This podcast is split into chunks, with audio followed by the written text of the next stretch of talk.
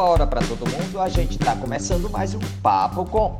O Papo Com é um podcast que discute temáticas relacionadas à pesquisa em comunicação e suas repercussões para a sociedade. Produzido pelo Praxijó, grupo de pesquisa vinculado ao programa de pós-graduação em comunicação da Universidade Federal do Ceará, em colaboração com outros programas de pós-graduação da área. O episódio de hoje continua a série em parceria com a Sociedade Brasileira de Estudos Interdisciplinares da Comunicação, a Intercom.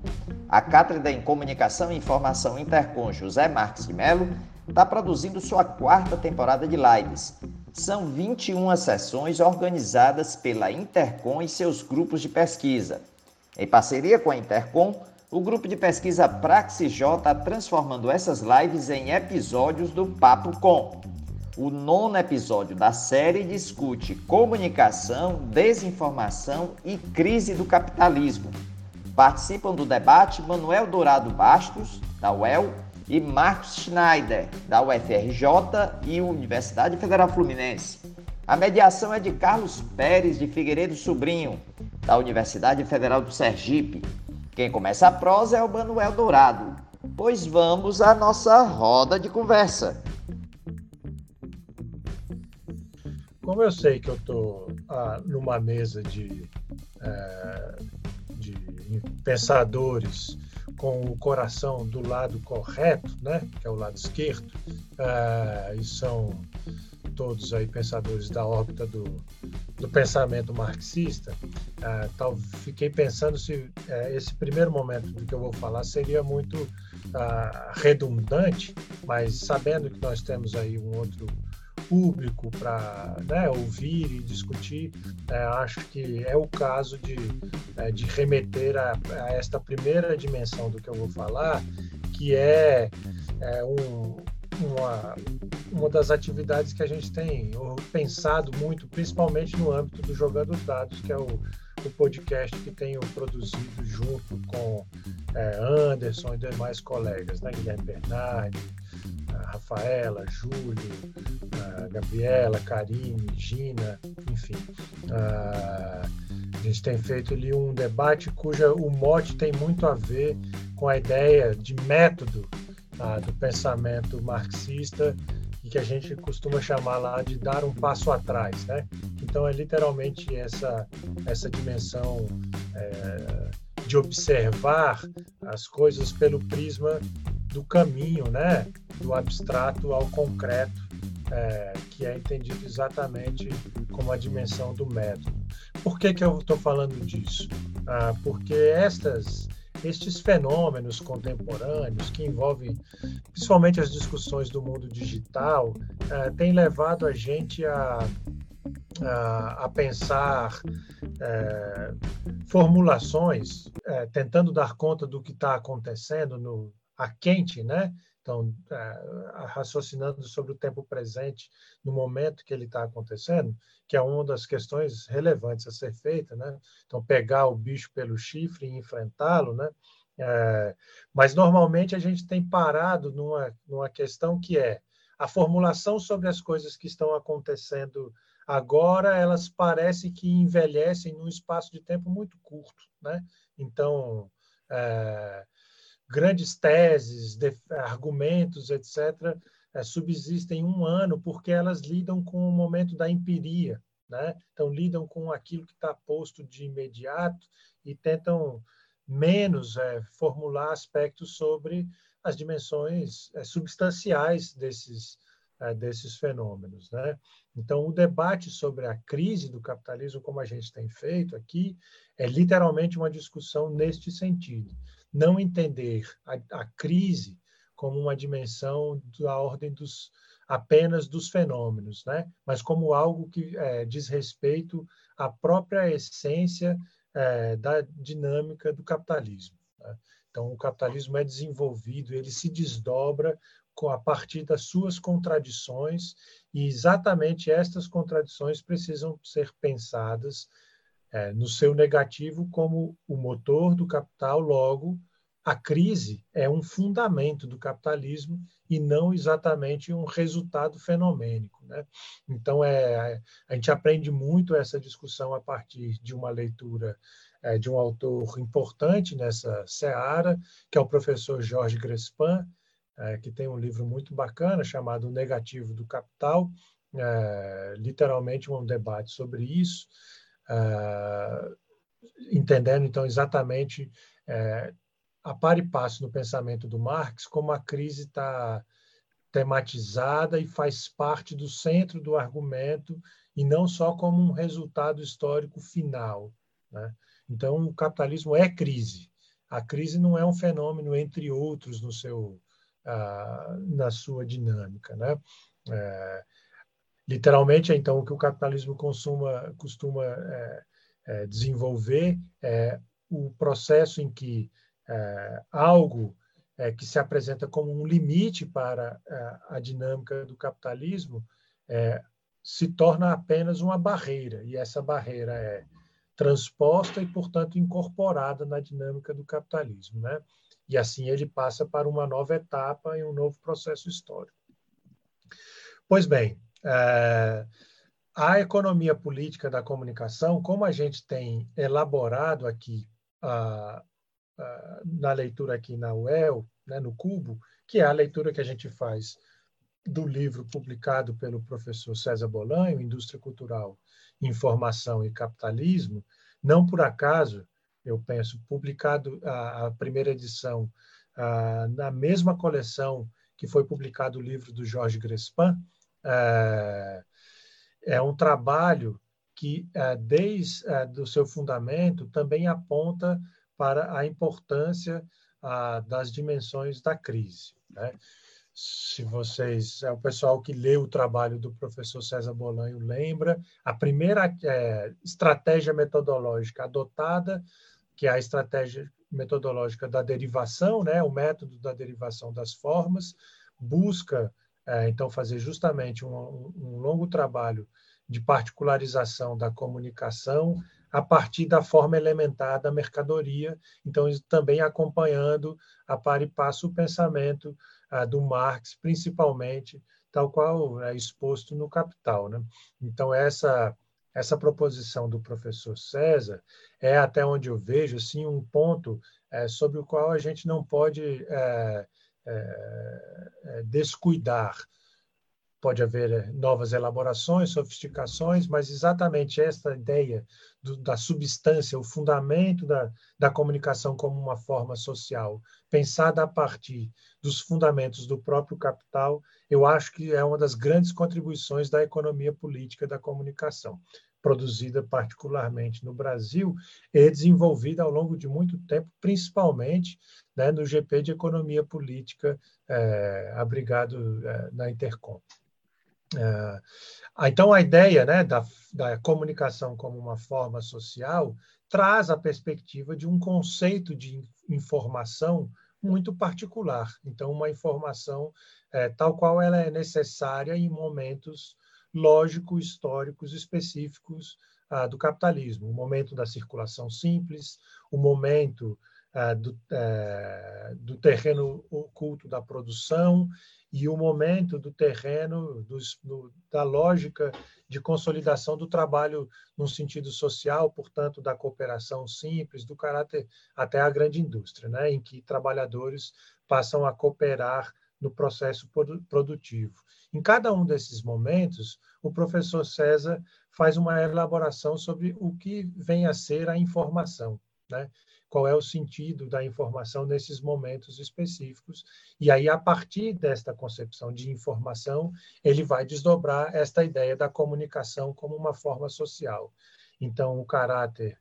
É, é, aí no nível mais abstrato ainda, né, de avaliação, então a informação ainda pensada de maneira direta, né, então, portanto, observada sem mediações, é, e aí o seu caráter objetivo e as várias, as várias particularidades de cada um desses momentos. Então, a informação é, num primeiro momento, que é uma relação entre pessoas que se reconhecem como iguais, formalmente livres, então, portanto, é um processo jurídico. Num segundo momento, uma relação de trabalho, então, uma relação entre capitalista e trabalhador.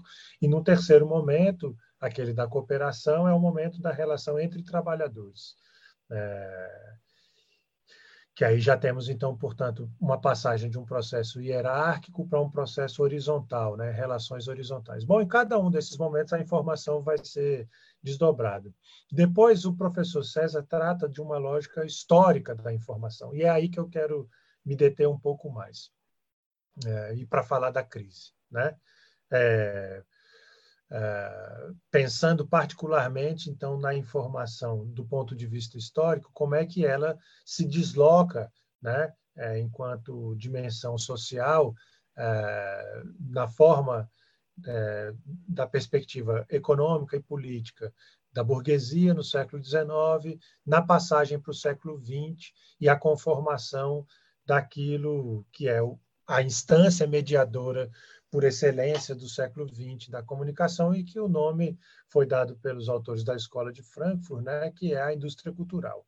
É, a, a grande questão da formulação do professor César com a informação no sentido burguês do século XIX já mostra literalmente que a informação ela tem um interesse, uma especificidade, uma, uma sua característica particular.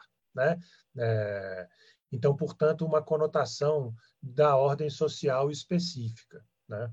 É, ela tem, digamos assim, uma fun funções a cumprir neste processo, né? cujos nomes originalmente o professor César vincula com a noção de função propaganda e função publicidade.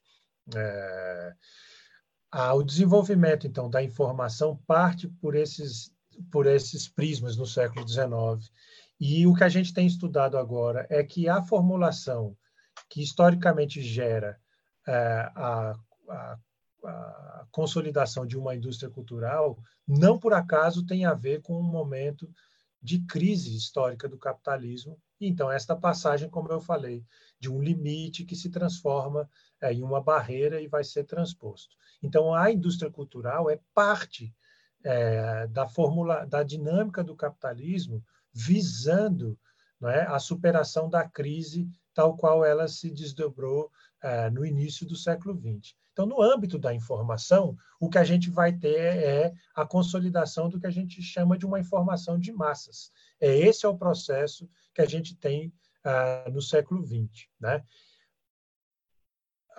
É, então, na consolidação da indústria cultural. O que nós estamos vivendo hoje e que a gente tem é, é, é, tentado é, con, conceituar né, como segunda categoria da desinformação, até onde eu consigo observar, é mais uma vez uma passagem histórica que é, desse, nesse sentido de crise.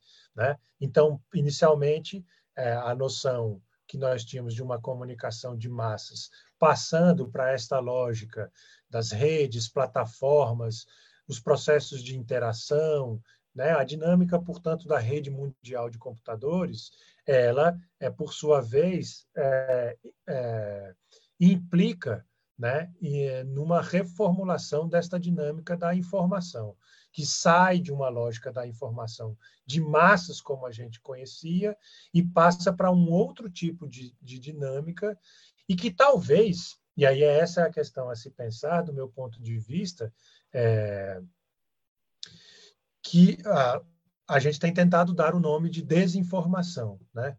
que ela tem uma característica como um dos cernes relevantes desse processo.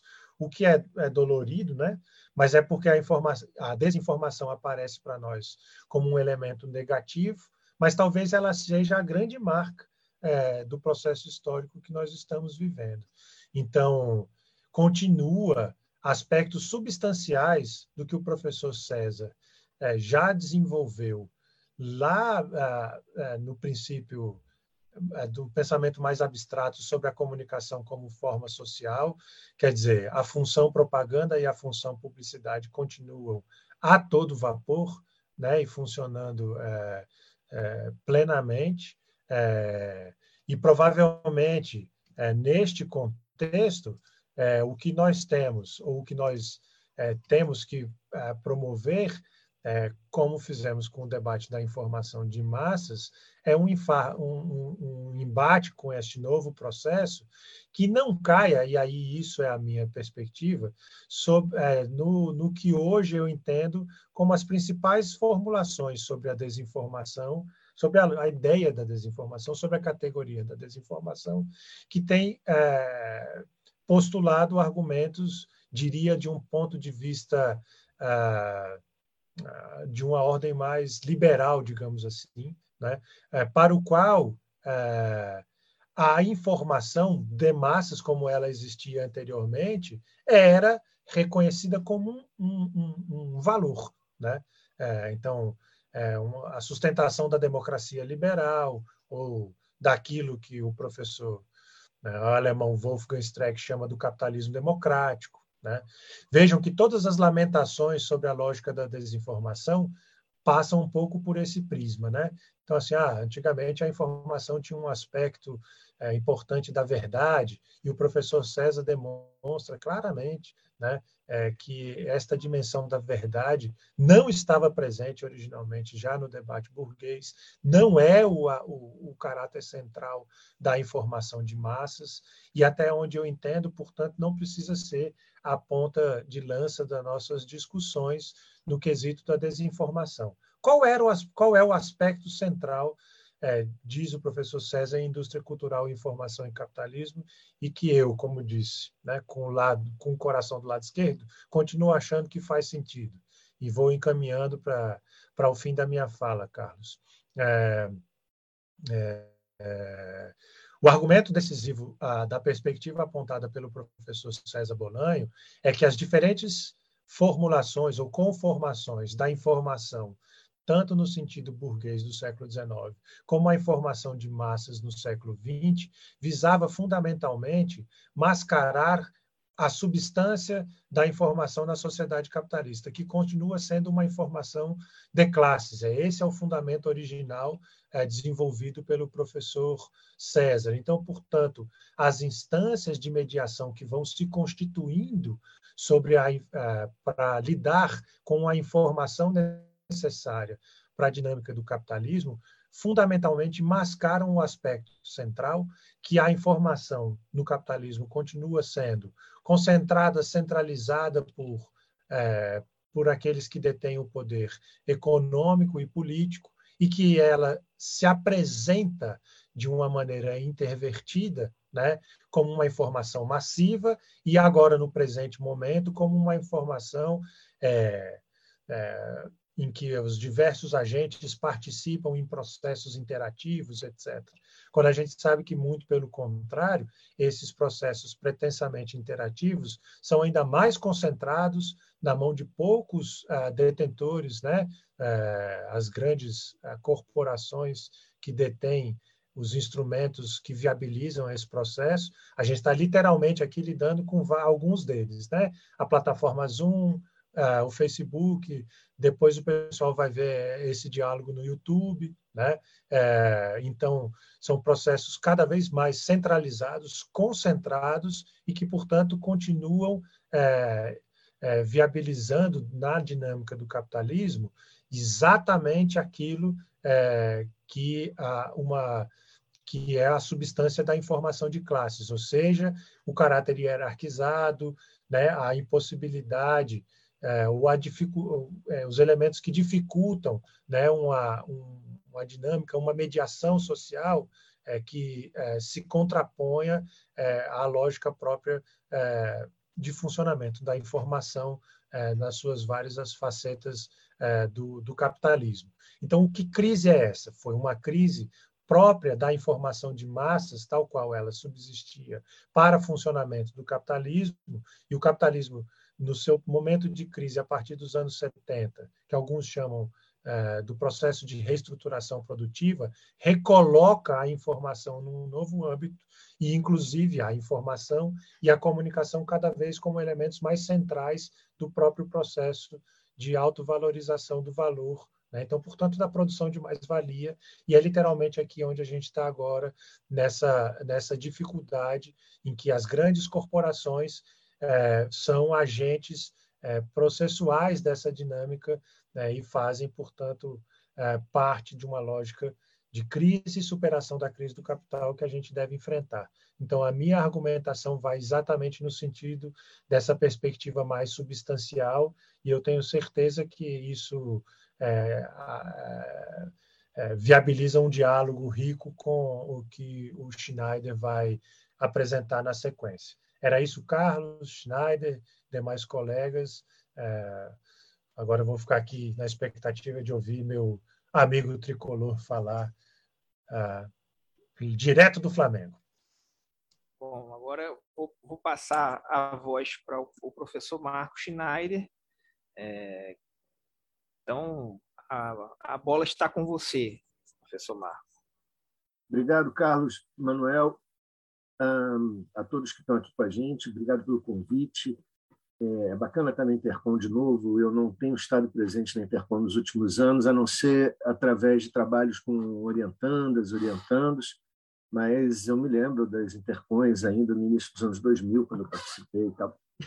E como vocês estão vendo aí, está IBICT e UF, né, no meu nome, não o FRJ e UF, porque eu, eu sou professor pesquisador do Instituto Brasileiro de Informação em Ciência e Tecnologia, que tem um programa de pós-graduação em ciência da informação em parceria com, em associação com a UFRJ. Então, de fato, estou ligado à ECO da UFRJ. Por que eu estou chamando a atenção para isso?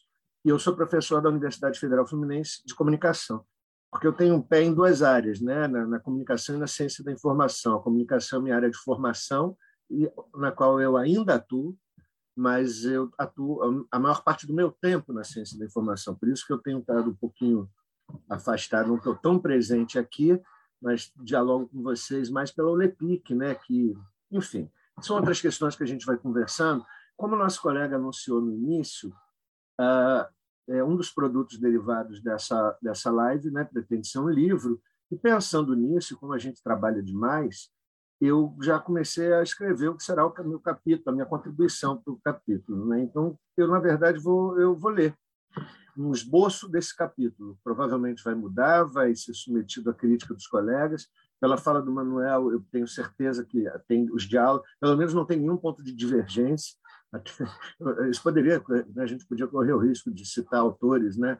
o marxismo altusseriano, o marxismo lucaxiano, essas coisas, mas não vamos entrar nisso, não.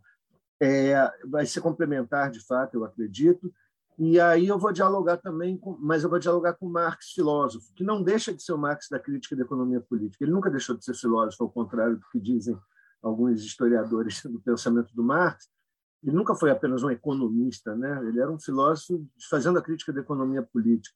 Então, partindo dessa perspectiva, eu vou começar essa leitura e aí eu não vou estar vendo vocês, que eu vou estar vendo uma outra tela, que eu não vou compartilhar, não. Eu vou estar lendo aqui se eu, se eu ultrapassar o tempo, eu vou tentar calcular aqui. Eu acho que não. Você me avisa, tá bom, Carlos? Mas se for, é pouco. Não, não é uma leitura. Eu não escrevi um, um tratado, são poucas páginas.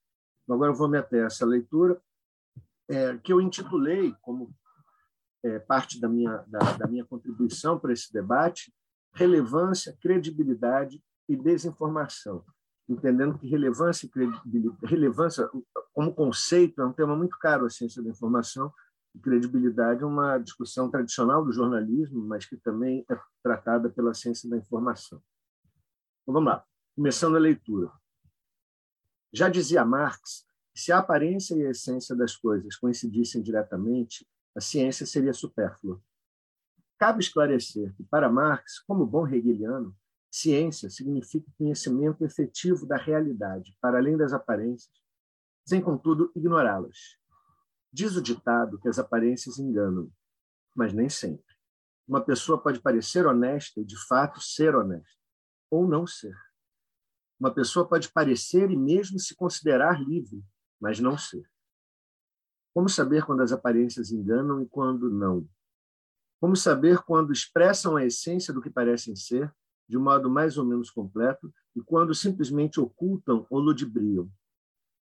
Cabe a toda e qualquer experiência de vida lidar com isso do modo mais sagaz possível, podendo mesmo ser uma questão de vida e morte. Mas cabe especialmente à ciência interpretar, desvelar, descobrir, explicar, fundamentar. Toda ciência tem, assim, um pouco de semiótica, de busca do significado dos signos, artificiais ou naturais, pois toda ciência busca a essência do fenômeno aparente, enquanto efeito de complexos causais que o, que o antecedem, sobre os quais ele pode atuar, e enquanto causa de novos efeitos. Essência, portanto, nessa abordagem não tem nada de transcendental. Diz respeito simplesmente ao que a coisa efetivamente é. Isso inclui o que ela parece ser, o que aparece para nós que observamos. Muito antes do desenvolvimento da linguagem humana, e com ele o da mentira, do caô, do 171, do logro, do embuste, da falcatrua, da charlatanice, das meias-verdades e outras modalidades de desinformação, a própria natureza já dispunha de um riquíssimo manancial de truques que confundiam essência e aparência, pelo menos a partir do reino vegetal. E se pense nas plantas carnívoras e seus estratagemas para atrair insetos, para os quais elas são mortais, mas não parecem nada perigosas para eles. Temos as teias de aranhas, redes fortíssimas, mas praticamente invisíveis, assim como os bichos pau e os camaleões, mestres da camuflagem, sabem ser para defesa ou ataque. Há tartarugas fluviais que permanecem imóveis sob as águas, com a boca aberta, da qual um apêndice que parece um verme atrai os peixes incautos. A aparência do verme apetitoso oculta a relativamente monstruosa tartaruga que irá devorá-los. E essa é a sua essência, o bicho que vai devorar o peixe, e não aquela coisinha ali. Alguns peixes abissais recorrem a um expediente parecido, possuindo um apêndice luminescente na testa que atrai peixes menores para sua emboscada e para sua boca. Há delicados cavalos marinhos que se parecem com as algas em meio às quais eles se ocultam e protegem. Mas ninguém supera os moluscos, lulas, sépias, polvos, que mudam de cor, forma e textura conforme queiram se ocultar ou iludir suas vítimas.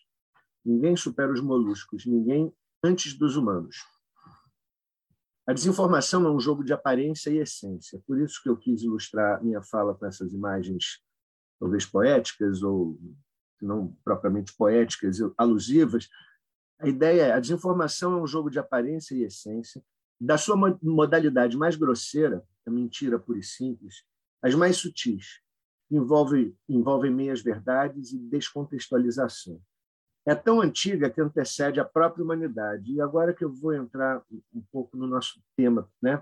Mas é a desinformação humana que nos interessa agora, também antiga, provavelmente tão antiga quanto a própria humanidade, mas ela apresenta nuances e modulações históricas, geográficas, retóricas, sociotécnicas que nos impedem de afirmar que nada mudou. Mudou muito. Para começar, nunca se investiu tanto em desinformação quanto na época moderna. Basta verificar que o custo com a publicidade de alguns produtos, se não de todos, tende a superar o próprio custo de produção desses produtos. Nem toda publicidade é pura desinformação, certamente, mas quase sempre possui elementos desinformacionais, sobrevalorizando qualidades, ocultando problemas e limites ou atribuindo qualidades inexistentes ao que está sendo vendido. O mesmo vale para a propaganda política, seja eleitoral, seja dos feitos de tal ou qual governo. E aqui dialogando com a forma né, propaganda e a forma publicidade que o Manuel fez alusão.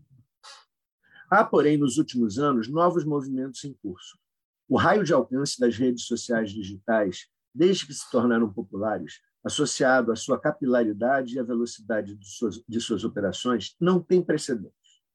Os custos relativamente módicos dos impulsionamentos, se comparados com a imprensa e a radiodifusão, tendo em vista sua maior precisão comunicacional devido à mencionada capilaridade e ao conhecimento do destinatário por parte dos mediadores, graças à vigilância onipresente, tudo isso altera substancialmente o ecossistema comunicacional conhecido, com consequências ainda imprevistas, dada a relativa novidade do fenômeno.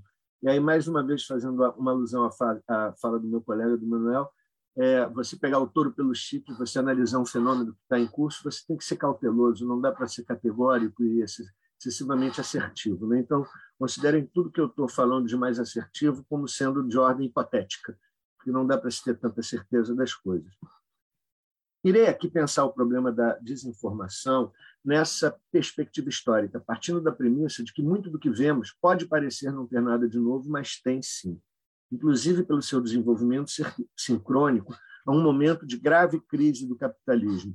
Aí, mais uma vez, dialogando com o Manuel, se o capitalismo é crise, uma concepção num sentido estrutural, há crises, no sentido empírico, que tem as suas especificidades históricas. E qual seria a nossa?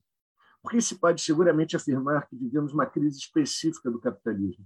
Não porque tenhamos o seu fim no horizonte e tenhamos diante de nós alternativas superiores em vias de implementação no Brasil e no mundo, infelizmente, mas porque suas contradições constitutivas estão explodindo em novos patamares. Aí, lembrando Fla-Flu, novos patamares, né?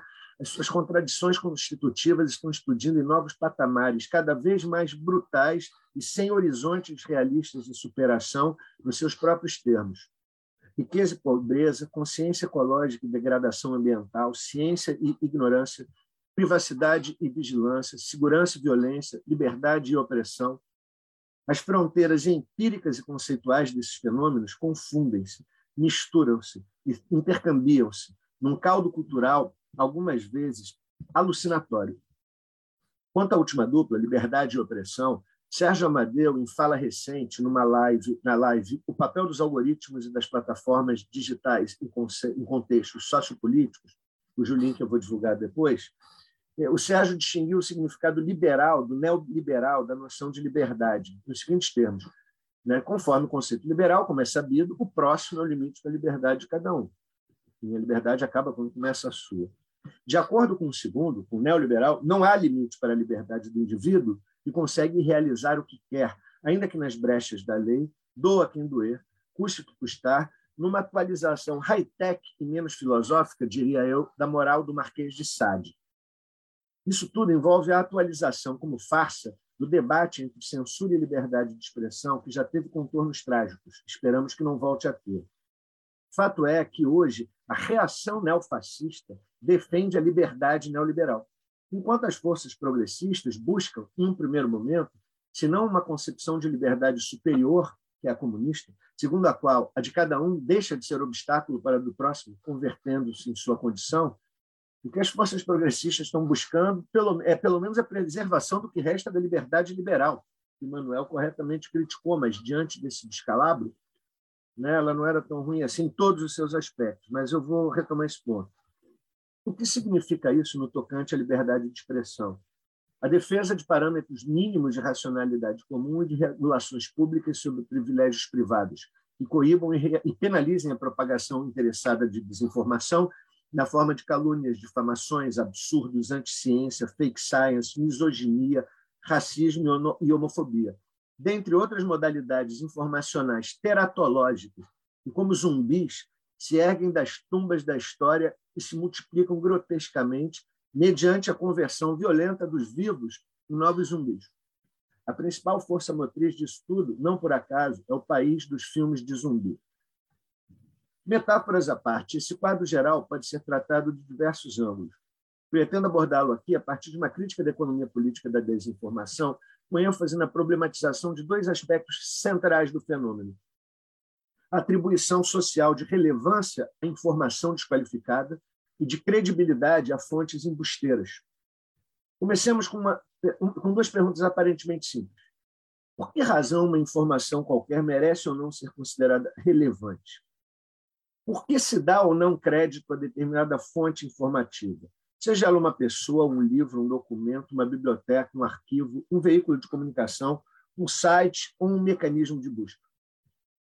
Né? Antes de tentar respondê-las, eu quero situá-las no contexto desse debate, que é o problema da comunicação, da desinformação no quadro de crise do capitalismo. Porque a perspectiva desse problema maior que fornecerá o arcabouço categorial e a orientação metodológica da, da investigação na busca de respostas mais concretas. Nesse sentido, a gente pode reformular as duas questões iniciais nos seguintes termos. De que modo a configuração atual da luta de classes e as novas modalidades de extração de renda e trabalho excedente condicionam ou determinam as formas sociais de atribuição ou não de relevância à informação, de credibilidade às fontes, atualizando a disputa ideológica estrutural entre capital e trabalho, com todas as suas modulações particulares e singulares. Então, a pergunta, né, que eu não vou responder aqui, mas eu estou colocando a pergunta: de que maneira tudo isso é, interfere na questão da relevância da credibilidade em escala social? A resposta exige, entre outras coisas, um estudo da economia política das fontes, com destaque para os mecanismos de busca.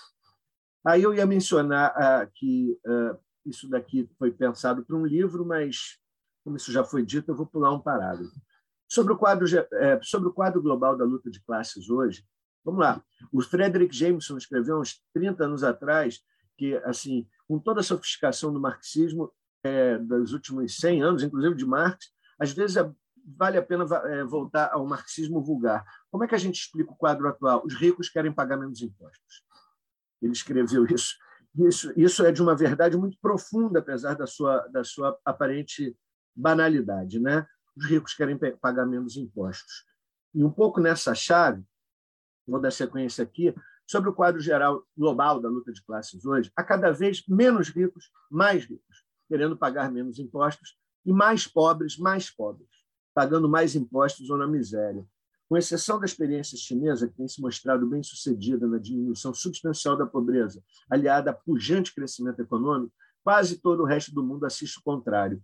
Esse aumento do fosso social se dá mediante novas formas de apropriação de trabalho excedente e renda, apropriação privada da, da produção intelectual comum, da navegação geral na internet como fornecedora de dados para previsão comportamental e venda dirigida, a ciência com financiamento público e apropriação privada todo esse processo é calcado no. É, perdão, estou corrigindo aqui uma digitação. Todo esse processo é calcado no aumento do capital constante em relação ao variável na composição orgânica do capital, ou, em outras palavras, na subordinação de trabalho, de trabalho vivo, na substituição de trabalho vivo por trabalho morto, de pessoas por máquinas e softwares. O trabalho vivo que permanece submetido à taxa de mais-valia relativa das mais altas, quando não à taxa de mais-valia absoluta é, violentas na informalidade ou em regimes similares à escravidão. O desenvolvimento dessa infraestrutura sociotécnica vem acompanhado por crescente informalidade laboral, ataque aos direitos conquistados e fragmentação do trabalho, mais o desemprego e a carestia. Esse conjunto, fatalmente, enfraquece a potência emancipatória dos trabalhadores, tanto em termos organizacionais quanto motivacionais, ideológicos e teóricos. Simultaneamente, esse mesmo enfraquecimento fortalece a revolta e a indignação espontâneas, as quais, sem organização e teoria, como já dizia Lenin, por sua vez, têm sido mobilizadas com grande sucesso por grupos religiosos e políticos do tipo mais reacionário, que apresentam soluções milagrosas, simplistas, fantasiosas, como a, a apologia ao empreendedorismo individual da chamada teologia do sucesso, frequentemente aliadas a apostas do tipo salvacionista em lideranças políticas carismáticas, brutais, cínicas e moralmente retrógradas, Parte desse sucesso da reação advém do uso eficiente que seus agentes têm sabido fazer das redes digitais na propagação de desinformação de todo tipo, inclusive mediante o investimento na construção de diversas pseudo-autoridades cognitivas, pessoas supostas que deveriam ser dignas de credibilidade, mas isso é artificialmente produzido, cuja credibilidade artificialmente produzida converte a desinformação mais delirante tem informação relevante para amplos contingentes da população. E aqui é o tema específico da minha fala. Né? Relevância e credibilidade são propriedades intercambiantes da informação e de suas fontes. A informação advinda ou veiculada por uma fonte a qual se atribui credibilidade já tende, por essa simples razão, a ser considerada mais relevante do que outra oriunda de fonte na qual se confia menos. Do mesmo modo, uma informação avaliada como relevante tende a conferir credibilidade à fonte que a produz ou veicula. Contudo, permanece aberta a questão: o que faz com que se confira relevância às informações e credibilidade às fontes? Melhor dizendo, o que faz com que se confira relevância e credibilidade à desinformação e fontes embusteiras? A reformulação é necessária, pois, num nível menos abstrato de análise, é este um grande desafio contemporâneo. Entender de que formas o embuste e os embusteiros do tipo mais fantasioso e reacionário têm tido tanto sucesso ultimamente, é um debate em torno da, da, da, da ideologia, né? da dialética de base superestrutura atualizada. Atribui-se relevância a determinada informação, em primeiro lugar, quando ela é considerada confiável e útil para atender determinada necessidade informacional, no estudo, no trabalho, na política, no tempo livre, nas relações interpessoais. Essas necessidades informacionais, por sua vez, porém, não são inatas, mas socialmente constituídas. Quando essa constituição ocorre num contexto marcado pela desigualdade de acesso ao ensino formal qualificado, menos ainda aquele do tipo crítico, generalização de empregos precários ou de desemprego, descrédito na política republicana, tempo livre dominado pelas indústrias culturais, pelas redes sociais digitais e por corporações, corporações religiosas. Eu faço questão de chamar atenção para corporações, às vezes de modo simultâneo as próprias relações interpessoais sendo crescentemente mediadas por algoritmos de vigilância, captura de dados e indução comportamental de consumo. Em tal contexto, é razoável, pelo menos, supor que as necessidades informacionais dos sujeitos que buscam e compartilham informações serão moldadas nos moldes desse contexto, marcado por, por ignorância, racionalismo, anti-intelectualismo, ceticismo, teorias conspiratórias e idolatria. Além disso, a confiabilidade, eu já estou me encaminhando para o fim, além disso, a confiabilidade ou credibilidade atribuída a uma informação qualquer reside, em grande medida, na confiança que se deposita na fonte da informação. Né? Eu já disse isso antes, retomar esse ponto. Depende também, a, a confiabilidade, a credibilidade né, que se atribui a uma fonte, depende do horizonte cultural do sujeito avaliador, de sua formação, de seus valores, de seus conhecimentos, seus gostos, preconceitos e depende do apelo argumentativo e afetivo da informação, que será tanto maior quanto mais o enunciador ou fonte da informação conhecer o horizonte de valores, conhecimentos, gostos e preconceitos do destinatário e souber adaptar esteticamente e retoricamente a informação produzida e veiculada a esse horizonte.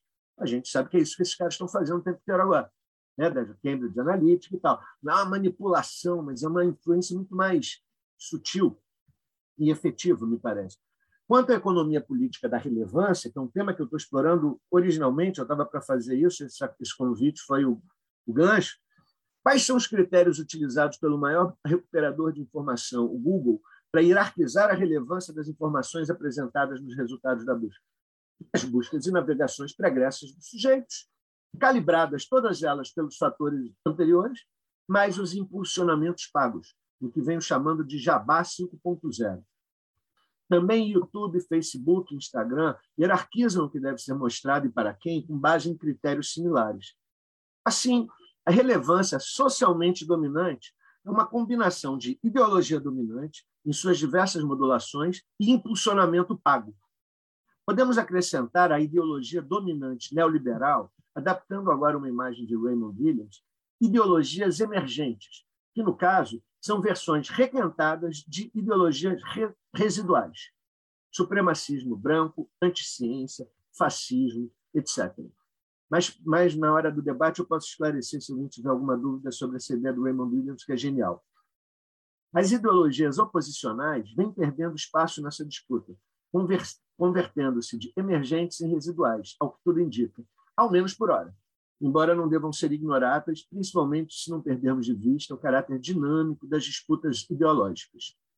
Concluindo, uma pergunta que surge nesse ponto da investigação é por que precisamente esse conjunto residual de tipo mais reacionário reemerge logo agora? Minha hipótese inicial é que a resposta está no terceiro e decisivo tópico do tema geral desta mesa, a crise do capitalismo, mas a crise histórica específica atual. Sem pretender traçar paralelismos históricos arbitrários, certa semelhança do momento atual com as décadas de 1920 e 1930 assusta.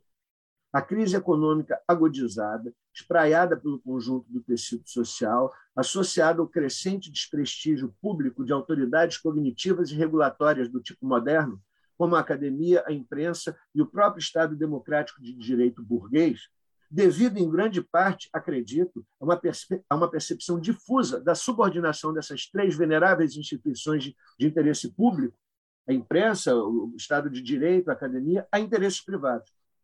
E essa percepção e tudo isso dá ensejo, no contexto sociotécnico da popularização das redes digitais, a certa captura do, do descontestamento, do, perdão, do descontentamento justo e da desconfiança sadia das massas nessas instituições, por teorias conspiratórias espalhafatosas que buscam explicar a crise e apontar soluções de maneira simplista, que, não obstante, mobilizam com sucesso paixões, ao modo do fascismo clássico. Só que sem o horizonte alternativo das revoluções política e cultural de cunho progressista em curso há um século. A inteligência coletiva, prevista por Pierre Levy, converte-se em estupidez coletiva. Até quando? O que fazer para reverter esse quadro? É isso a minha fala. Obrigado, gente. Então, pessoal, eu vou, vou abrir aqui para o debate. Né? Ninguém fez pergunta aí. Quem, quem quiser perguntar, por favor, se. É, vamos dizer. Apareça é, e, e, Opa, já mandaram aqui, Marta Alencar. Uh, vou ler dela, né? Já que ela já mandou aqui. Então, pessoal, quem quiser se expressar, por favor, fazer alguma pergunta aos dois, aos nossos dois debatedores, está é, tá aberto aqui. Já estava, né? Mas é, refazendo o convite, por favor, podem é, perguntar, questioná-los. É, vou ler a pergunta da Marta Alencar. Boa noite. Uma honra ouvir os queridos professores. É, como os professores avaliam a questão é, do PL das fake news? Principalmente no ponto da publicidade que atinge diretamente as plataformas. O Google até lançou um comunicado criticando esse ponto e também tenho visto a consolidação do conceito de economia política da desinformação. Os professores Schneider e Valente até abordaram o conceito em um dossiê da revista EPTIC em 2021. É, o conceito ainda é pouco trabalhado por pesquisadores no país, até onde eu sei, de fato, não está consolidado um campo de economia política da desinformação, né? mas isso é meio que é, é, é quase que natural né? dentro da economia política da informação, diante desse cenário de desinformação, diante da celebridade né? que essa categoria vem adquirindo. Vocês, se vocês forem se recordar, primeiro se falava muito em pós-verdade, depois começou a se falar muito em fake news, depois desinformação ou infodemia. Eu tenho acompanhado esse debate por causa do interesse de, principalmente de orientandos, eu comecei a mergulhar um pouco nessa né, nessa literatura, e você vê que ela, ela é rica, né? Não desinformação é mais do que fake news e, e, e tudo mais. Então envolve um debate que vai vai realmente é, vai vai vai vai remeter à própria filosofia a própria possibilidade de, você produzir e compartilhar um conhecimento objetivo sobre a realidade ou não. Você tudo é uma questão de perspectivas. Por isso que eu comecei com Marx, um Marx filósofo, hegeliano, materialista, né? a questão da essência aparência das coisas, para marcar uma posição. Não, você pode conhecer as coisas objetivamente, sim, você pode falar sobre elas objetivamente, sim. E quem, quem diz o contrário é um neocantismo em mil variações. Mas, enfim, é, falar da economia política da desinformação é continuar falando da economia política da informação, mas pensando em modalidades de informação que podem ser caracterizadas como desinformação, tá? que é, é um quadro complexo. Você, na tradição da comunicação, você tem estudos que vão trabalhar com eu penso sempre no Perseu Abramo, nos padrões de manipulação da imprensa, que é um texto clássico no estudo de jornalismo, que o Rogério Cristofoletti reviu há dois anos atrás, né, os padrões do, do Abramo 18 anos depois, 20 anos depois, considerando o fenômeno digital e das fake news, discutindo a própria noção de manipulação. Né, isso vai nos remontar, remeter ao, ao, debate em torno da ideologia mesmo e, e, e tal. É, bom, eu tenho trabalhado com isso. Como eu, eu dialogo muito com a economia política, né, embora eu não, eu não, eu, eu não me atualmente eu estou voltando a estudar mais a questão da ideologia, que sempre me interessou também, mas são questões que dialogam. Então, eu nunca me afasto totalmente, né? A questão base superestrutura na formulação mais simples, é, os estudos culturais críticos e economia política, eu sempre transito por aí. Eu penso que a economia política da desinformação é uma maneira de você pensar fenômenos contemporâneos é, à luz da, da, da economia política da comunicação em diálogo com outros saberes que vão discutir, tentar entender melhor essa noção de, de, de desinformação. Sobre a CPI, é, eu tenho acompanhado ainda não com a devida atenção, eu não tive tempo, mas está no meu na minha mira, né? E essa coisa do Google é aquilo, né? Se a Google reclamou, é para a gente achar que tem alguma coisa legal ali, né? A minha suspeita é exatamente essa. Se, se os caras chiaram, é porque estão incomodados com alguma coisa. Agora, tem que olhar isso com mais detalhe, eu não posso falar nada mais categórico sem um mergulho. Fato é que há disputas de interesses de frações do capital, do velho capital das velhas mídias, com o novo capital das plataformas, não é? E o blá blá blá sobre interesse público proferido por essas corporações não é crível, eu não consigo acreditar nisso. Né? Mas sempre um ou outro vai dizer que é pelo interesse público e não pelo interesse das suas ações. Fato é que algum tipo de regulação é necessária, que a regulação não pode ficar nas mãos das próprias empresas, né? mas para responder mais em detalhes eu teria que me retomar alguns estudos que eu tô, dos quais eu estou um pouco afastado. Talvez o Manuel possa, possa contribuir começando pelo, pelo fim da questão, estabelecendo aí já um diálogo com, com, com o Marco, é, o primeiro aspecto é realmente esse, né? do ponto de vista uh, de, um, de, um, pensamento materialista, nós temos todo o um interesse uh, num conceito como de verdade. Ele é muito uh, importante, significativo, decisivo. Agora, o que a gente não promove é uma concepção de que, como se outrora a verdade fosse um aspecto é, essencial do, da dinâmica, é, é, enfim, da informação, dos meios de comunicação, enfim, esse, todas as instâncias de mediação, portanto, portanto, próprias ao capital, né? que eu acho que é a parte, digamos que, eu, como eu disse, né, de um pensamento liberal que tem avaliado o processo de desinformação. Ah, a desinformação trouxe o âmbito da mentira, do embuste, enfim, né? O, o caô é legal, Schneider, acho que a gente podia incorporar, né? Como o termo. É, agora, no mundo Categoria brasileira, né? É, exatamente. É, nativa, já para a gente fazer pensamento decolonial. Então, é, essa dimensão é, seria uma, uma instância presente, né? Então, é assim que funciona as dinâmicas presentes da comunicação. E antes, não, antes o verdadeiro jornalismo tinha um interesse na verdade, etc. Então, eu acho que esse é um dos, é um dos pontos que eu acho que é um bom diálogo com o que o Schneider trouxe é, de maneira muito, muito, muito bem fundamentada. Né? Quer dizer, a questão é saber, é, para ser mais enfático, o seguinte: é, se trata de uma dinâmica, de um processo produtivo, de uma grande é, instância né, é, de, de, de, manipulação, é, como um dado constitutivo da história da informação do capitalismo, versão ah, contemporânea, ou seja, é, é, quais são os aspectos específicos com os quais nós estamos lidando é, que diferem das dinâmicas anteriores, mas isso não significa de um dia para a noite virar e falar assim, ah, não, mas aí a grande imprensa, ela, é, não, ela não tinha um, uma, uma perspectiva manipulatória e assim sucessivamente. Estou falando da comunicação, mas a gente poderia ir para os diversos espaços e especificidades da informação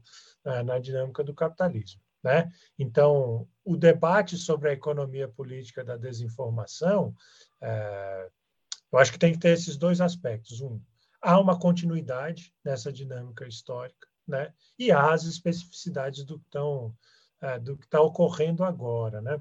É, aí sim eu acho que a gente começa a entrar num jogo mais é, então menos pautado pelas perspectivas é, liberais, ou seja, não se trata, num certo sentido, de olhar para trás e falar não, ah, que saudade havia é, é, de outrora. Pô, é, fui formado né, como um pensador da comunicação quando a internet estava brotando, né? Então, é, e assim, o parâmetro de pesquisa ainda eram os outros aspectos é, midiáticos. E não tinha a menor dúvida que falar sobre a televisão era falar sobre uma indústria é, de manipulação. Não tinha, é, não tinha é, é, contraponto a isso, digo do ponto de vista materialista, tal, né? Então, sobre as perspectivas do jornalismo, tal. Então, é claro que o cuidado também aí é não incorporar uma dimensão é, bastante reacionária, fascistóide que nós temos presente, que aí é literalmente isso. Ela também é, se pauta por uma perspectiva de, de, de apontar né, o âmbito, enfim, é, midiático, tal qual ele era constituído a, até então, como exatamente mentiroso, etc. Quer dizer, o, o, a, a, temática da fake news está presente como um argumento é, é, rotineiro de um, de um pensamento de, né, é, digamos, é, conservador não, reacionário, né?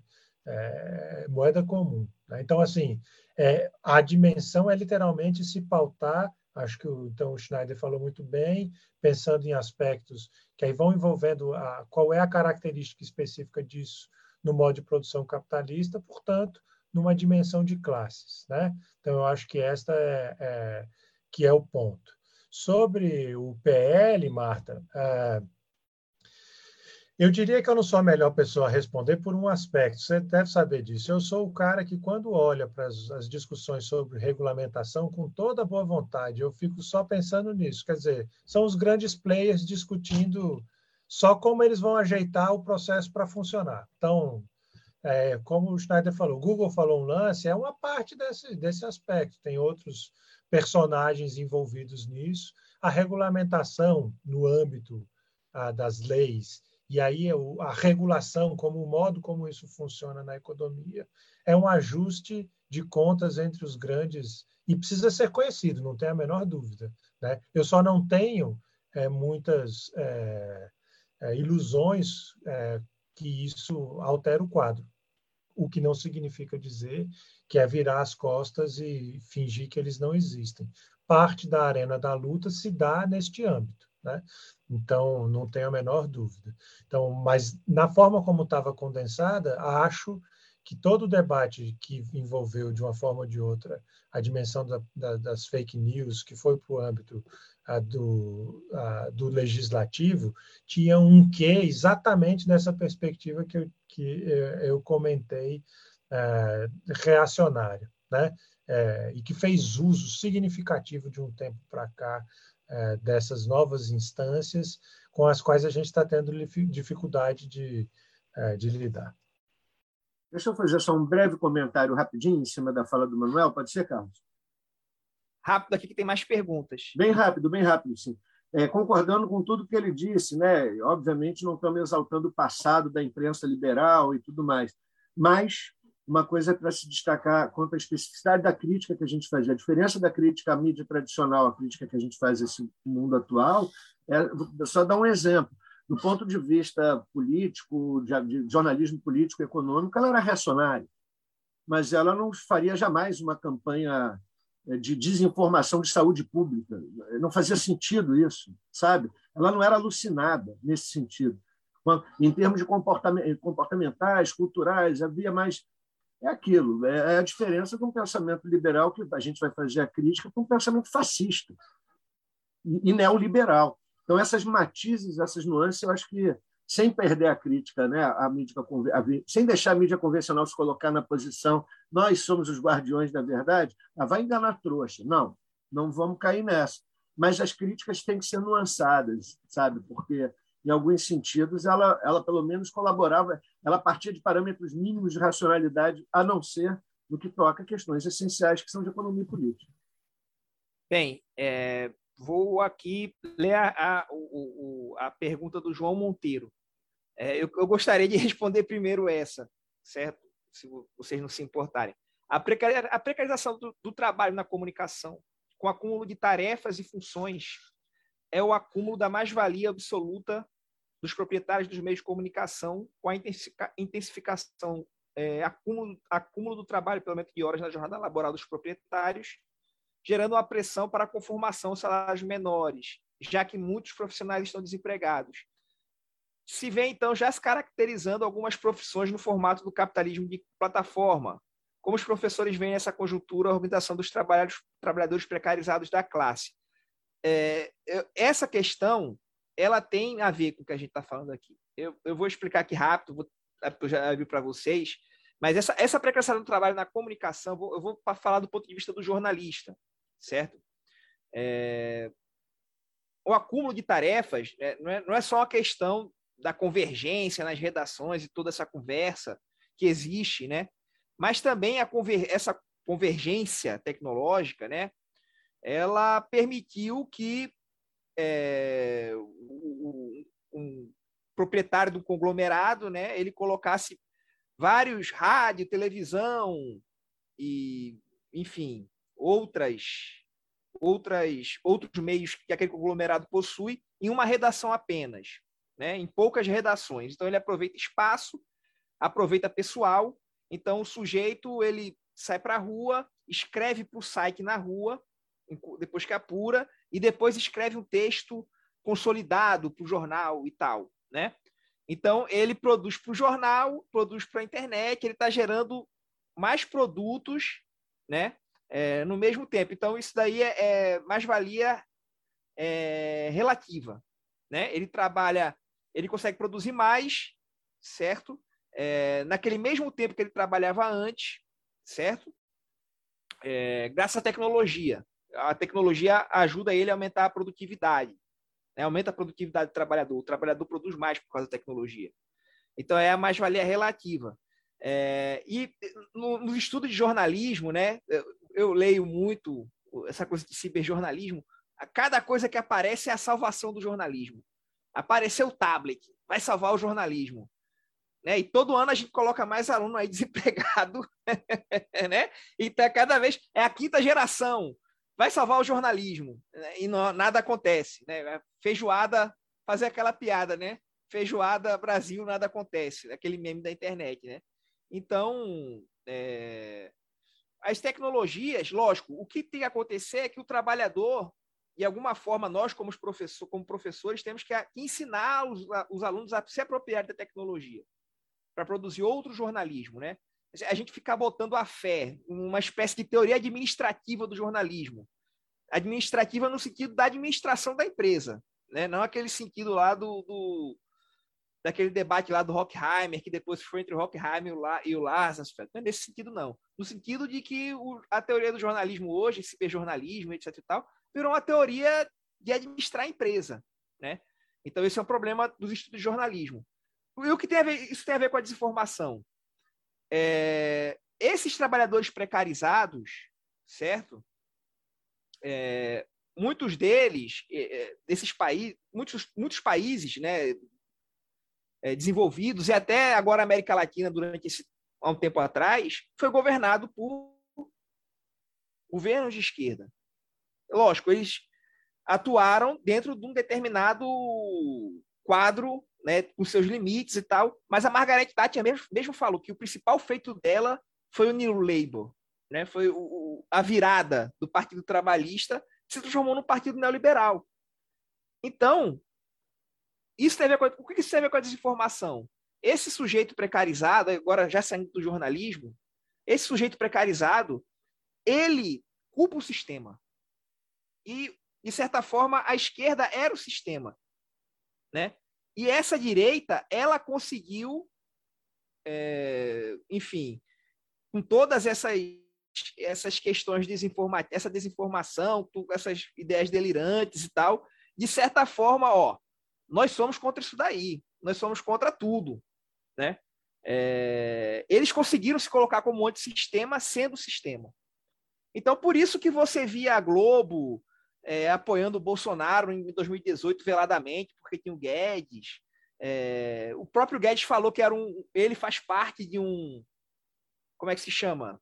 De uma coligação entre conservadores e, e, e liberais. Então, esse fim da classe média, principalmente nos países desenvolvidos, né, e o fim dessa nova classe média aqui, gerou uma fúria no, no, no da população, né, do trabalhador precarizado. E ele aponta, ó, é o Obama, né? É o Lula. Vamos dizer, o Obama não é esquerda, mas é, a, é o é o, o, lá é. Vamos dizer assim. É, é, lá é, né? É o Obama, é o é o Lula, né? O Lula também, né? Enfim. Mas é a esquerda que a gente tem, possível. É o Lula. Tá entendendo? É o FHC, a FHC é a esquerda também. Entendeu? Então, é, ele consegue, nesse momento de fúria, sim lá, vou, vou, vou, retomar a questão da década de 20 e 30. Que tinha o judeu. Também tem o, o gay, né? O, o, como é que se diz? O sujeito que ganha Bolsa Família, né? Enfim, retoma isso, a, a, a, retoma essas, de certa forma, né? Ele se retoma alguma daquelas daqueles motes de propaganda e o trabalhador no meio da crise ele está apto a isso, a ouvir esse discurso. Ele se sente vítima, entendeu? Então é isso, né? E a esquerda ela era como a própria Thatcher falou, né? Ela conseguiu fazer a esquerda jogar o jogo dela. Né? Então acho que tem essa questão aí. Os, dois, os outros dois, por favor. Desculpa aí estar tá falando, mas que ele falou de trabalho na comunicação e eu estou com essa coisa do jornalismo muito na cabeça. Não, na minha fala eu mencionei em algum momento isso, né? que o quadro de precarização, fragmentação do trabalho e tal, torna o trabalhador mais vulnerável a, a essas cooptações.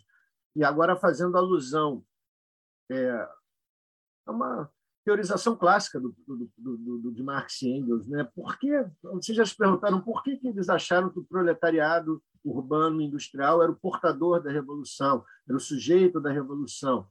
Por alguma fantasia metafísica? Não era. Tem algumas questões sociológicas e demográficas muito específicas ali. Né? Em primeiro lugar, produziam a principal parte da riqueza naquele momento das sociedades mais avançadas estavam concentrados em fábricas. A disciplina fabril é, os organizava de uma maneira cooperativa e disciplinada. Tinham acesso ao jornalismo da época. Estavam em cidades, tinham uma possibilidade de formação é, é, maior do que a dos camponeses e das outras classes. E estavam fodidos, estavam sendo ferrados, escorraçados, e estavam adquirindo consciência disso no seu, na, na percepção do que estava acontecendo e na sua é, interlocução com os intelectuais radicais de esquerda que deles se aproximavam, não é isso? E, e, e, eles podiam parar tudo ali, eles conseguiram parar muita coisa. Então. Bom, a fragmentação da força de trabalho na divisão internacional do trabalho, mediante, como eu disse, a, a automatização, né, que, que gerou um aumento maior da mais-valia relativa em relação à, à apropriação da absoluta, a não ser em regiões do mundo onde você ainda tem mineração e trabalho fabril mais pesado mesmo, né? que aí é uma mais-valia absoluta mesmo, como a China um tempo atrás, agora já está mudando. Mas o fato, mas a China, por exemplo, exatamente por isso, se vocês forem pesquisar, nos últimos anos teve dezenas, centenas de greves. Então, o movimento de trabalho operário na China é, é, é super reivindicativo e super aguerrido hoje em dia. Agora, se você pega um monte de gente, lembra o Marx do 18 Brumário, né, comparando os camponeses e o operário urbano. Os camponeses franceses, embora fossem muito mais numerosos, sua maneira de viver os isolavam uns dos outros. Eles não tinham a, a consciência de pertença a uma classe. Eles eram uma classe em si, mas não era uma classe para si. Né? Embora eles fossem muitos, a, a sua forma de trabalho, de, de vida, não os colocava em contato, em cooperação, ao contrário do proletariado urbano. Ou seja, a fragmentação do trabalho, a precarização do trabalho, ela dificulta muito a organização. Esse é o ponto que eu quero chegar. Ela não inviabiliza, não impossibilita, sei lá o que pode acontecer. Né? O nosso colega, o Rafael Groman, ele andou escrevendo recentemente alguma coisa sobre isso. Eu andei vendo que estão, tá, surgindo pesquisas aí sobre, por exemplo, o pessoal da, da Amazon lá nos Estados Unidos, tentando fazer um sindicato, não é isso? E, e o movimento dos empregadores aqui em São Paulo, né? Nessa cidade aqui próxima ao sul. É, é, enfim, mas eu pessoalmente ainda não vejo nada que possa ser considerado efetivamente promissor em termos de maiores voos e tal. Mas as pessoas se organizam, não é isso? E aí a batalha ideológica e a da desinformação ela é absolutamente decisiva, porque, como o Carlos bem lembrou, é, velhos políticos né, do extrato mais conservador, quer dizer, mais envolvidos com, com o sistema, no que ele tem de pior, se colocam como alternativos e conseguem criar uma imagem pública de rebeldia e, e estigmatizar as forças rebeldes de, de transformação que tinham limites, né? É, financeiros, institucionais, políticos, etc., como os vilões. Agora, é de, as pessoas não têm formação, não de formação. As aparências, eu vou voltar para o início da minha fala. É, se você não tiver. Eu estava relendo Lenin outro dia com um grupo de estudos, O que Fazer. Na leitura, recomendo para todo mundo. Jovem Lenin, em 1902, 1903, onde ele vai falar que sem teoria revolucionária não existe prática revolucionária.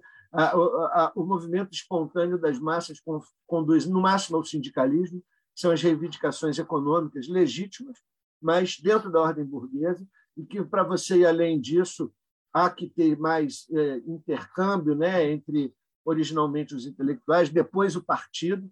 E hoje, não sei, hoje a gente está numa, numa, numa crise. Uma coisa que eu não acrescentei no texto é uma crise das esquerdas também, em termos de propositivos. Né? O que a gente consegue pensar é minimizar estrago, botar band-aid na ferida. É, diante do fascismo, a gente pensa em frente ampla, não pensa? Eu penso.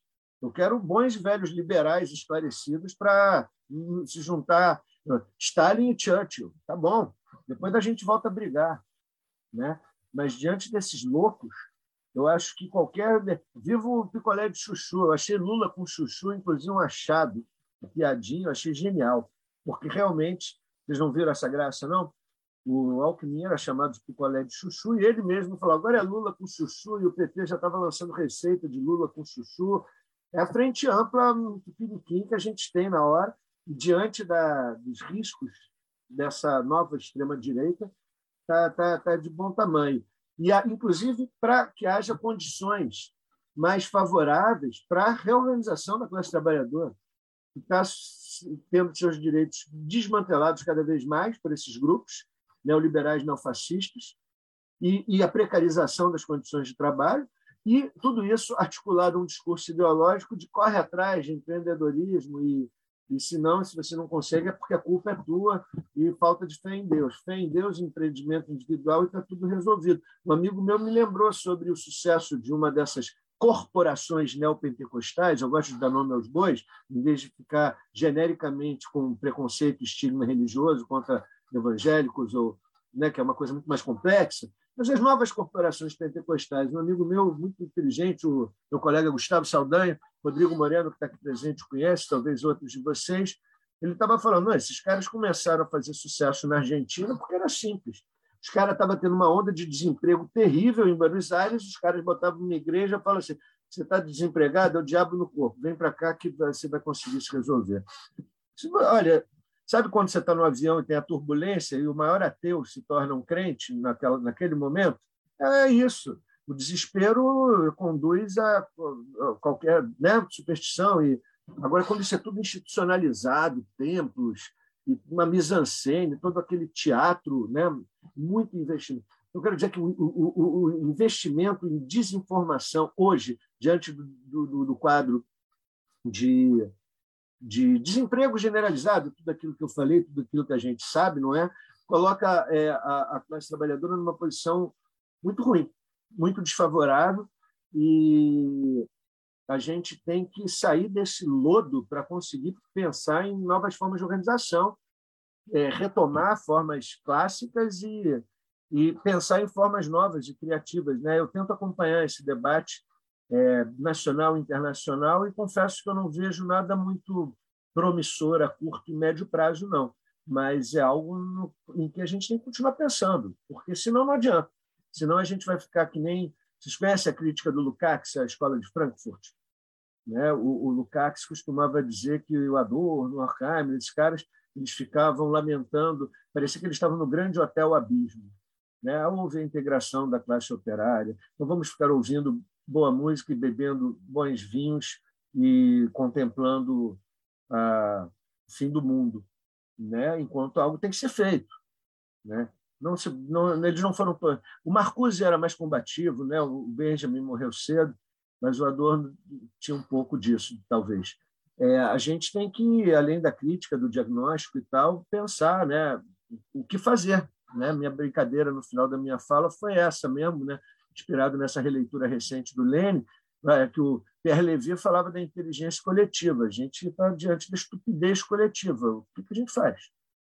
Né? Como pensar em novas formas de organização diante de todas essas é, desses fatos, tanto da ordem objetiva, né, da fragmentação do trabalho, precarização, quanto de ordem subjetiva, do caldo cultural é, que sustenta isso, que, que, que, gera todas essas nuvens de fumaça, todas essas distorções na, na, percepção, no entendimento da realidade por parte de pessoas muito legitimamente indignadas. Né? Isso aqui é indignação sem, teoria, digamos assim, ela, o, é, o fascismo foi isso. O fascismo foi uma, o fascismo foi é, a extrema direita de massas. Ele conseguiu criar movimentos de massa de extrema direita, canalizando a indignação das pessoas contra falsos contra falsos é, inimigos, né? enquanto estavam sendo financiados pelos verdadeiros inimigos de classe. João Monteiro, obrigado pela pergunta. Cara, rapidinho assim, você lembra lá, o Marx fala de pelo menos três limites iniciais para a questão ah, da extração da mais-valia. Um deles é o fato de que o dia dura 24 horas, então a limitação é, da ordem digamos, físico-natural, outro da ordem físico-natural é a, a, capacidade do próprio trabalhador de ser é, esfolado, né? Ele vai ter, ele tem condições o suficiente de estar pronto no próximo dia para trabalhar, etc. Uma das coisas é morrer, né? Nessa condição nem sempre é um é um problema para o capitalista isso, né? E o terceiro aspecto, a limitação que ele fala que é a organização da classe conquistar é, o que hoje a gente chama de direitos. A história é, da luta de classes é, ao longo desses, sei lá, do, dos 200, né, dos dois séculos e algum quebrado aí. É basicamente essa de conquistas significativas de direitos, né? E a ordem neoliberal, fundamentalmente, foi lidar com a retirada desses direitos justamente para é, buscar outros âmbitos de extração de mais-valia. Né? Então, o que a gente chama de trabalho precário, precarizado, enfim, os termos que estão por aí têm um pouco a ver com isso, né? É, com as especificidades da história do século XX, para onde esses direitos e, portanto, uma parte significativa do valor da força de trabalho foi transferida para o próprio Estado, né? ou seja, para rebaixar justamente né, é, o valor da força de trabalho e assim sucessivamente. Aí, então, isso tem implicações no âmbito da comunicação, certamente, é, de, dos vários trabalhos do âmbito da comunicação. Como jornalista, em especial, assim, diria que, é, mas não só, né? É, não é de hoje, tal, que esse trabalho tem a sua, é, o seu preço bastante rebaixado, tá? É, em vários momentos isso é perceptível. Eu vou dar um exemplo que o Schneider e o Rodrigo podem usar depois nas aulas, Está tendo um concurso aqui em Apucarana. Então, de um lado, é para comunicadores para trabalharem com mídias digitais. O salário é de R$ 3.600. O outro, a outra vaga é para bibliotecário. O salário é de R$ 7.200, é o dobro. Eu fiquei chocado, mas era exatamente essa a perspectiva. Um formado em comunicação entra como um técnico, apesar da exigência do nível superior, e aí o salário do bibliotecário é o mesmo, são pessoas do âmbito da informação em sentidos específicos próprios, né? Mas você vê, então, portanto, como esse, essa dimensão de trabalhadores precarizados no âmbito da comunicação tem é, alcances múltiplos. Tá? Uma última fala rápida sobre essa, é, no que diz respeito a esses aspectos liberal, fascista, né?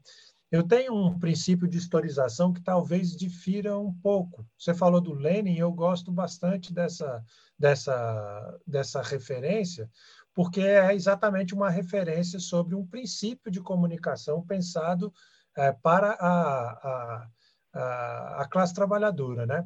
E o Lenin, no que fazer, está pensando nisso, entendendo o jornal como um, a, aquilo que foi produzido pela, pela lógica burguesa até aquele momento, mas a própria dinâmica da revolução vai postular um, um, um desdobramento a partir do argumento do Lenin do que fazer segundo a lógica da agitação e propaganda. E eu acho que este desdobramento é, ele foi, é, com o tempo, usurpado, por assim dizer, por aquilo que a gente hoje reconhece como a indústria cultural. Então, há aspectos é, presentes ali é, e que eram de grande interesse. Por exemplo, uma capacidade já que a gente fala trabalhadores de todo mundo univos, né? mas aí os trabalhadores se comunicavam ali na localidade. Então, o interesse de uma comunicação que tenha um caráter global é próprio da classe trabalhadora. Só que ele foi usurpado sobre a forma dos meios das dinâmicas de telecomunicações, como a gente, como a gente conhece. E parte dessa usurpação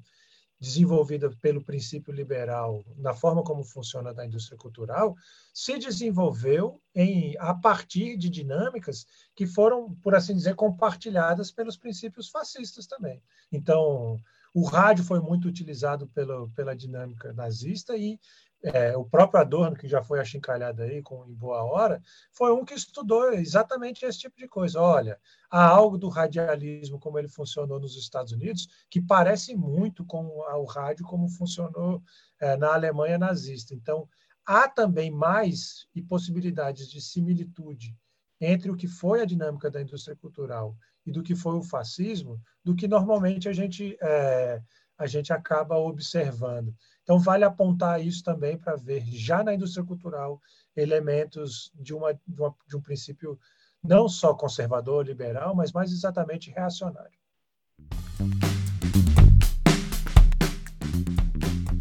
E o Papo Com está terminando. Esse episódio continuou a série da quarta temporada das lives Cátedra Intercom 2022 realizada pela Sociedade Brasileira de Estudos Interdisciplinares da Comunicação, a Intercom. O Papo Com é o podcast que discute temáticas relacionadas à pesquisa e comunicação e suas repercussões para a sociedade. Produzido pelo Praxijó, grupo de pesquisa vinculado ao Programa de Pós-Graduação em Comunicação da Universidade Federal do Ceará, em colaboração com outros programas de pós-graduação da área. Eu sou Edgar Patrício, professor do curso de jornalismo e do programa de pós-graduação em comunicação da Universidade Federal do Ceará. Bruno Malacó produz comigo o Papo Com. Ele é doutorando em comunicação aqui do PPG-Com UFC. Ian Magalhães, estudante do curso de jornalismo da UFC, colabora também com a gente. A gente agradece muito sua escuta você pode enviar sua crítica ou sugestão para podcastpapocom.gmail.com. Você também pode acompanhar as novidades do Papo Com no arroba podcastpapocom. Até o próximo episódio.